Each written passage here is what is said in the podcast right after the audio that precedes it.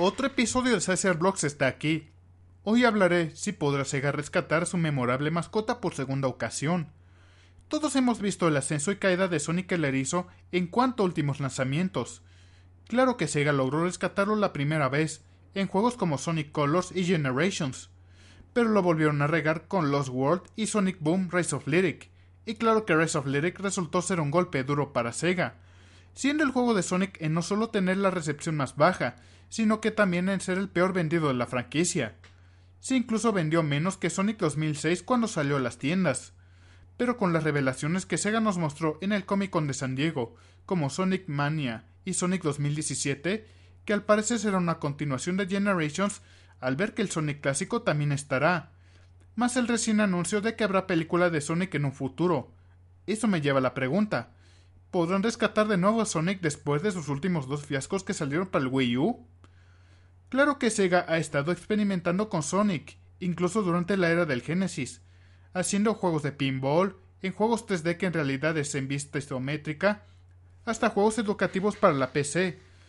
Pero el hecho de que Sega ha estado sacando juegos de Sonic al año, sin contar los suaves con Mario en Juegos Olímpicos, es difícil de saber si Sonic volverá a llamar la atención de los consumidores y fanáticos de Sega. Yo he visto los trailers de ambos juegos. Sonic Mania es interesante, haciéndolo ver como un juego de Genesis, incluyendo la imagen clásica de Sonic.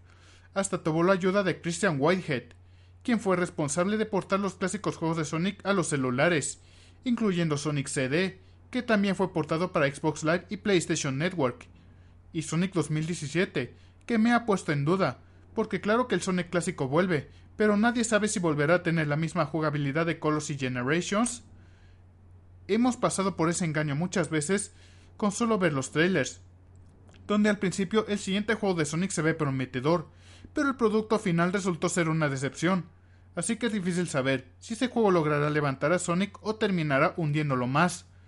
Por una parte, creo que podrá levantarse, porque el juego no va a salir en las fiestas de este año, ni siquiera para conmemorar los 25 años de Sonic, a diferencia de Sonic 2006, que sus desarrolladores terminaron apresurando el producto, dándonos un juego plagado de fallos en todas partes, especialmente porque su creador original, Yuji Naka, dejó Sega cuando habían empezado a desarrollarlo.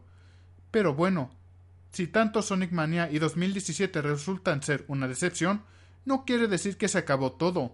Hay muchos juegos de Sonic desarrollados por los fans, conservando la misma jugabilidad de los juegos del Genesis.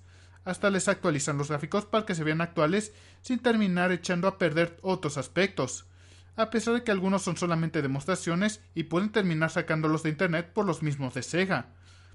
Un interesante ejemplo de un juego que antes era un juego de Sonic hecho por fans es Freedom Planet. Este juego solía ser un juego de Sonic no oficial, pero su equipo decidió expandirlo para venderlo al mercado. Como no tenían los permisos de Sega, ellos cambiaron los personajes, historia y escenarios. Lo único que conservaron fueron los gráficos y la jugabilidad, con los objetos y plataformas similares. Yo se los recomiendo. Está para la PC y para el Wii U, si son fanáticos de los Sonic clásicos. Bueno, si podrá Sega rescatar a Sonic otra vez, eso todavía tengo duda. Es difícil saber si sus siguientes juegos lograrán recibir buenas críticas y vender bien. Es difícil de saber del producto final hasta que nos muestren más detalles y algo de jugabilidad. Excepto con Sonic Boom, yo sabía que ese juego iba a salir mal desde que mostraron el teasing con las sombras de los personajes. Aquí termina otro podcast de Sizer Blocks. Pueden descargarlo en ebooks y en iTunes si quieren oírlo donde sea y en cualquier momento. Y como siempre me despido, aquí Sizer Boy desconectándose.